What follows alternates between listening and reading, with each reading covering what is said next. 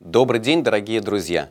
Представляем вашему вниманию ежедневную программу «Новости законодательства на что делать ТВ». В студии Дмитрий Золотарев. В этом выпуске вы узнаете, как рассчитать страховые взносы, если работник увольняется и опять возвращается. Какую печать можно ставить в трудовой книжке? От какой зависимости хотят освободить Центральный банк России? Итак, обо всем по порядку. Как известно, страховые взносы подлежат начислению только в пределах максимальной базы. В текущем году ее размер составляет 624 тысячи рублей. Со всех выплат, которые превышают этот максимум, перестают начисляться взносы по льготным тарифам, а при применении обычных тарифов идут начисления только в пенсионный фонд по ставке 10%. Поэтому работодатели заинтересованы в накоплении базы в случае, когда на протяжении календарного года работник сначала увольняется, а затем вновь устраивается на работу.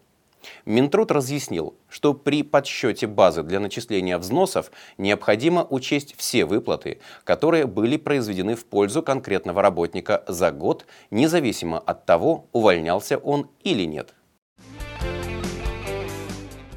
Подведомственная Минтруду Федеральная служба по труду и занятости разъясняет, что в случае увольнения работника те записи, которые были внесены ему в трудовую книжку работодателем, должны заверяться печатью организации.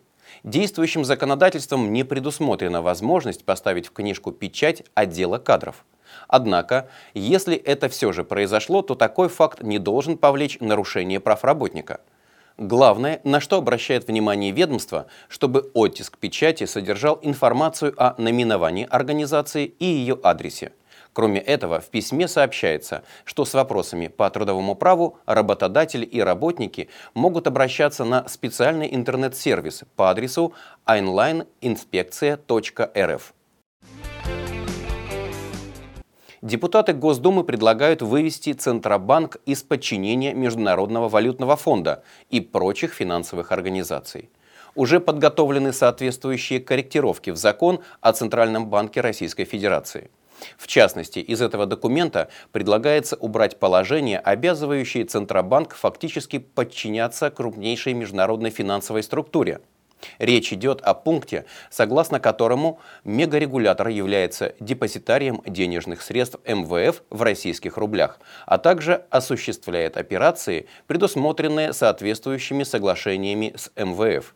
По мнению авторов проекта, эти изменения позволят укрепить суверенитет нашей страны в экономической области – Впрочем, некоторые специалисты считают, что подобные меры ничего не принесут и что степень зависимости Центробанка от международных финансовых институтов преувеличена. На этом у меня все. Задавайте ваши вопросы в комментариях к видео на сайте «Что делать ТВ». Я благодарю вас за внимание и до встречи завтра.